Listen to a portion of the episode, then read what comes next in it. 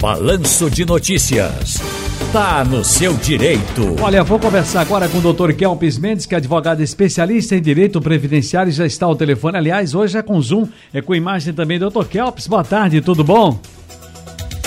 Boa tarde, Ciro. Feliz ano novo. Boa tarde também para todos que nos acompanham aqui pela Rádio Jornal. Deixa eu ver aqui a imagem, importante. Já temos imagem também, doutor Kelps. Já tem, pronto, já chegou aqui imagem, maravilha. Doutor Kelps, deixa eu acionar também o nosso telefone. Atenção, você tem perguntas sobre teto de aposentadorias, pensões, seus problemas aí com a sua carteira a profissional de trabalho, alguma coisa na sua empresa. Você pode até não citar seu nome desde que a pergunta tenha um fundo de nexo para que a gente possa trazer aqui uma luz, uma resposta para você através do especialista Dr. Kelps Mendes. O telefone da Rádio Jornal está à sua disposição. 34213148 Rádio Jornal. Também o nosso WhatsApp, que é o 991478520. Alô, Cristiano Bassan. Tem pergunta aí, Bassan? Daqui a pouco, portanto, a gente vai fazer as perguntas também do nosso WhatsApp. Mas, doutor Kelps, o teto para aposentadorias e pensões do INSS deve subir para R$ 7.507 este ano. Reajuste desses benefícios de aposentados pensionistas que recebem benefícios acima do salário mínimo é definido com base no Índice Nacional de Preços ao Consumidor INPC. INPC divulgado, claro, hoje do IBGE, que fechou o ano de 2022 em alta de 5,93%. O que vai mudar nas aposentadorias e benefícios?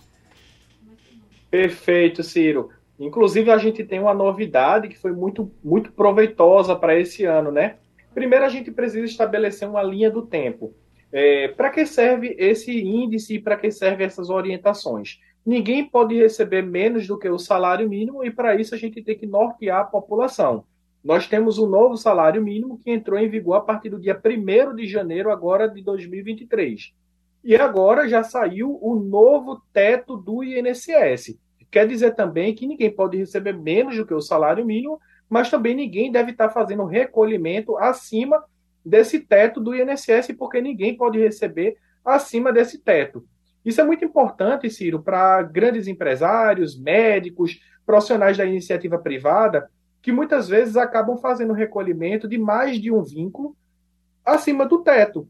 Ou seja, se imagina, se eu trabalho em um hospital e eu recolho o teto daquele hospital é, de nome A.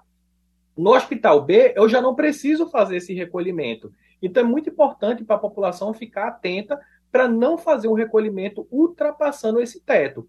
Agora, pode também fazer pequenos recolhimentos de outros vínculos até atingir o teto para poder ter um benefício melhor lá na frente. O uhum. objetivo é para nortear a população e para estimular ela que o, o, a gente tem que contribuir sempre o máximo para tentar ter um benefício perto do teto do INSS. Agora, doutor Kelps, veja bem, eu tenho aqui uma pergunta, já estava aqui posta para o ouvinte que mandou para a nossa produção, para quem recebe apenas um salário mínimo ou mais, tem alguma novidade? Guarde a resposta, porque antes eu vou atender no telefone que é mais rápido aqui, na linha 1, nosso amigo Álvaro de Guildoce. Álvaro, querido, boa tarde para você, tudo bem? Você e família? Boa tarde, Ciro. Muito tudo bem, graças a Deus, tudo certo. Qual é a sua dúvida, querido amigo? Diga lá. É, a pergunta é o seguinte: eu tenho um, um, amigo, que não é o meu caso, mas eu vou perguntar por ele, e a empresa que ele trabalha, ela funciona como hora extra, né? Tudo que ele passa, ele recebe como hora extra. No período da Copa, é, tiveram algumas liberações mais cedo, a empresa liberou, e aí quando, depois que passou todo o período da Copa, que fez o fechamento de folha, a gerente lá da, da, da, empresa que ele trabalha falou que não ia pagar hora extra e que ia descontar das horas dos dias que eles foram liberados. Mas isso não foi previamente é, combinado, acordado com, com os colaboradores, e gerou maior revolta, e assim foi feito e por isso ficou. Queria saber se está correto, se não está. Doutor Kelps. Vamos lá, Ciro. A gente tem duas situações. É, no primeiro caso, a primeira pergunta é o seguinte: para quem ganha salário mínimo, a gente tem o um novo salário mínimo que já entrou em vigor a partir do dia 1 de janeiro. E aí está tudo ok até então, né? Existe, existe até, Ciro, uma discussão se esse salário mínimo ele vai ficar de 1.312 e até pode melhorar, ele pode ir para 1.320 reais. mas a gente vai aguardar a sanção previdencial, porque foi aprovado no Congresso, mas a gente está aguardando agora a sanção do presidente para ver como vai ficar. Primeiro ponto positivo. Quanto à pergunta do telespectador, é, do ouvinte, é o seguinte: ele tem uma situação trabalhista que não foi convencionado, não foi acordado coletivamente, e a empresa depois ela surge com uma decisão extemporânea, e aí essa decisão gerou inclusive uma indignação coletiva. Primeiro ponto que ele pode suscitar é procurar o próprio sindicato da categoria para tentar dirimir a situação, tentar ver de uma forma de convencionar tudo, né, de, através do diálogo, primeiramente, e caso não encontre uma, uma um diálogo, é, primeiramente, ele pode procurar o próprio Ministério Público do Trabalho e até lá na frente, até possivelmente entrar com uma reclamação trabalhista quanto à situação, uma vez uhum. que a uhum. empresa também ela não pode tomar medidas que venha a lesionar, prejudicar o trabalhador, principalmente uma empresa de grande porte, como ele deixou elucidado. Deixa eu trazer aqui o nosso amigo Severino, rapaz, está na linha 2, Severino está em Casa Amarela. Severino, amigo, eu tinha uma avó chamada Severina que a gente chamava de vovó Bio. Eu não sei se eles chamam de Bio também, que é um apelido carinhoso de quem tem o nome Severino. Como é meu pai e meu irmão também, são Bio são severinos. E eu queria saber de você o seguinte: Casa Amarela é um bairro ou uma nação? Porque para mim é uma nação Casa Amarela, Severino. Acho que é uma nação, viu? Tudo bom, amigo? Tudo bom, meu nome é Severino, mas a me chama de Nena, veja a diferença. Nena! Olha, seu Nena, vamos lá, qual é a pergunta para o doutor Kelpis? Eu gostaria de saber do, do, do doutor, para a gente que ganha mais do salário mínimo, quanto foi o aumento que já saiu, como é que está a situação? É, e para quem recebe, eu vou aproveitar também, Nena, para perguntar aqui, porque eu ficou pendurada para um outro ouvinte aqui, para quem recebe apenas um salário mínimo ou mais, tem alguma novidade? Ele quer saber, ô Nena, você quer saber se tem aumento, não é isso? É, o aumento, para quanto fosse o, o aumento para quem ganha mais de um salário mínimo, que só fala no salário mínimo, né? Foi, foi para 1.300 e quanto? Agora tem para aposentado e pensionante. Como é que é isso? Explica para a gente, doutor Kelps. Bem, Ciro, a gente tem que estabelecer que o salário mínimo ele tem uma aplicação no ramo nacional, tá certo? O salário mínimo ele é tanto para os trabalhadores da iniciativa privada, mas também para os segurados do INSS. Então, ele já, pelo que eu entendi, ele já está esclarecido, né? Já falou muito sobre o salário mínimo. Mas para quem ganha um real a mais do que o salário mínimo, como que vai ficar o cálculo desse benefício?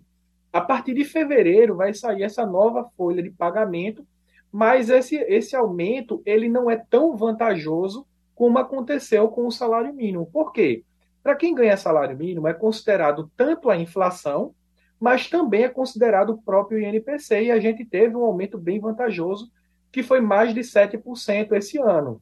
Para quem ganha acima do salário mínimo, o aumento ele foi um pouco acima de 5%. Ele ainda ficou fazendo fronteira ali com a inflação. Então, só é você calcular um pouco acima de 5% do valor do seu benefício que você vai ter o valor que vai aumentar o seu benefício. Me diga lá o seguinte, Ricardo Aleixo está na minha terra, São Lourenço da Mata. São Lourenço hoje está celebrando a sua emancipação política, 133, 133 anos, não é isso, Ricardo? Isso, isso, 133 anos. Aqui em São Lourenço da Mata é, é meio feriado, né? Tem muitas coisas funcionando, mas... É ponto facultativo. Isso, isso. Agora você está em que bairro de São Lourenço, Ricardo? estou aqui no Parque Capibaribe, Ciro. Parque Capibaribe, Rua 1, Rua 2. É, Avenida 1, né? A Avenida 1. 1. Qual, é a, qual é a bronca aí, Ricardo? Qual é, qual é a dúvida, a pergunta? Eu queria, eu queria Ciro Bezerra, boa tarde para você e para o, o, advogado aí. Sim. Eu queria duas dúvidas rápidas aqui, Ciro Bezerra. Eu queria saber se é, eu estou desempregada, aí minha esposa recebe BPC. Eu gostaria de saber se eu posso trabalhar com atestinado, se ela pede BPC, pede BPC. E outra pergunta é, eu tenho 16 anos de contribuição. Quando chegar a minha idade, eu estou com 53 anos. Quando chegar a minha idade, 65 anos, é, eu, posso, eu posso me aposentar por idade com, esse tempo de contribuição. Obrigado, filho. Ricardo, Rica, Ricardo, calma, calma. Foi muito rápido e doutor não entendeu, também não entendi. Primeiro, você Sim. e sua esposa estão é, ela recebe, ela é especial, ela recebe BPC. Certo. Né? E eu estou desempregado, eu estou sem a trabalhar carteira assinada, né? Porque disseram que se eu trabalhar carteira assinada, o governo corta o dinheiro dela, certo? Se você arrumar, você está fazendo bico porque se assinar a carteira, é. sua mulher pode perder o BPC, é isso? Isso, isso. se é verdade pergunta... ou não, e qual é a outra? E a outra pergunta é, eu tenho 16 anos de contribuição, eu contribuí 16 anos. É, quando chegar a minha idade, 65 anos, eu posso me aposentar por idade? E aí, meu caro Kelps? Muito boa a dúvida do Ricardo, Ciro, e é muito importante para a gente esclarecer o restante da população, porque repete muito essa mesma situação, Ciro. Primeiramente, Ricardo, você não está de um todo errado. O BPC é um benefício concedido ao idoso com mais de 65 anos, homem ou mulher. Lembrando que o BPC, o LOAS, ele não é uma aposentadoria, ele é um auxílio do governo destinado à população que vive em situação de hipossuficiência. Inclusive, a lei ela até usa um termo que é bem feio, ela fala que vive em situação de miséria. Ou seja, além de ter uma comorbidade, uma deficiência, ou ser é, idoso, né, com mais de 65 anos, uma das duas situações, tem que ter uma renda familiar muito baixa, ou seja, não pode ultrapassar um quarto de salário mínimo por membro do grupo familiar. Ou seja, é como se fosse uma casa que morassem quatro pessoas vivendo com um salário mínimo. Então imagina, se só é você e sua esposa, e automaticamente você consegue um trabalho, a sua renda já iria cobrir ela seria excluída por, por ter ultrapassado a, a, a renda do grupo familiar.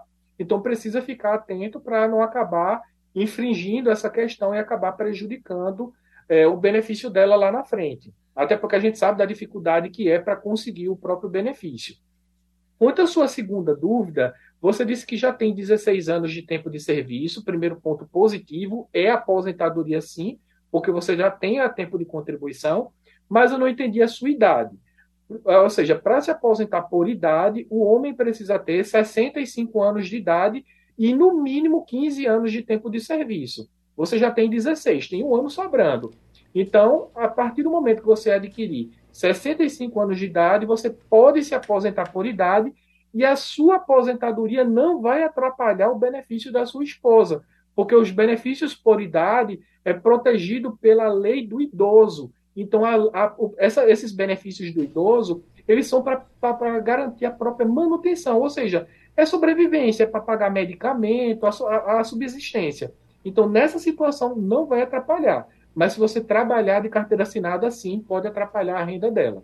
Me diga lá, Messias de Cosme Damião, lá em Camaragibe. Olá, Messias. Boa tarde, Ciro Bezerra. Quem está falando é Messias, do Cosme Damião.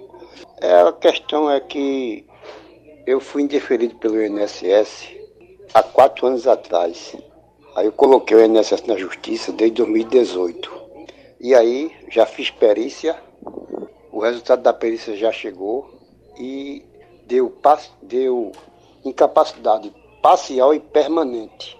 Só que eu já fui reabilitado na empresa. Já passei por reabilitação anterior, já troquei de função e aí a empresa me, me afastou novamente. A INSS Pô indeferiu, lá atrás, em 2018. Aí eu fiz perícia agora em novembro. Passei pela perícia na justiça agora em novembro. E deu parcial e permanente. O que eu quero saber é, isso vai ser bom para mim, vai ser ruim, ou como é que vai ser? Uma luz aí, doutor Kelps. Vamos lá. Enquanto a sua perícia previdenciária, primeiro de tudo, já para lhe orientar que a luz do advogado previdenciário nesse sentido é seu principal advogado é o seu médico, são seus exames e seus laudos médicos. Quanto mais organizado o senhor for de ter organizado os seus exames, seus, seus laudos médicos, evoluindo, mostrando a sua incapacidade, a permanência, a dificuldade de reabilitação e tudo, melhor vai ser para convencer o judiciário e também o seu médico. É muito comum, Ciro, as pessoas procurarem o judiciário, procurar o advogado, mas com laudos que o próprio médico que é responsável por acompanhar aquela pessoa não quer discorrer, não quer falar sobre a, a incapacidade. Então imagina como que o INSS vai recepcionar um laudo fraco um laudo onde o próprio médico não quer falar sobre a incapacidade daquela pessoa. Então, procure outro médico, procure um profissional que se compadeça da sua situação e que retrate de fato a sua incapacidade. Se você está incapaz, tem que retratar. É, é preciso separar que uma coisa é estar doente, eu posso estar doente com uma dor de cabeça, existe CID para dor de cabeça, e outra coisa é estar incapaz para o trabalho. No seu caso, o senhor tem uma incapacidade parcial e permanente. É uma incapacidade que diminui a sua capacidade de trabalho e ela é permanente. Não é uma incapacidade total e permanente que aí sim seria uma situação de aposentadoria por invalidez. Nesse, nessa sua situação, você vai sim ficar com idas e vindas previdenciárias. Quando tiver pior, se afasta pelo INSS, depois volta para a empresa, é readaptado, muda de função, até que um dia você evolua para uma incapacidade permanente ou INSS acabe lhe direcionando para uma aposentadoria por invalidez. Mas para você se proteger, é organizar esse conjunto probatório, essas provas que você tem, para poder convencer o INSS, seus médicos, que você está incapaz, que você não consegue se readaptar em outra função, que você não consegue mais trabalhar. Dr. Kelps Mendes, muito obrigado, um abraço e até a próxima. Agradeço o convite, Ciro, estou sempre à disposição. Muito bem.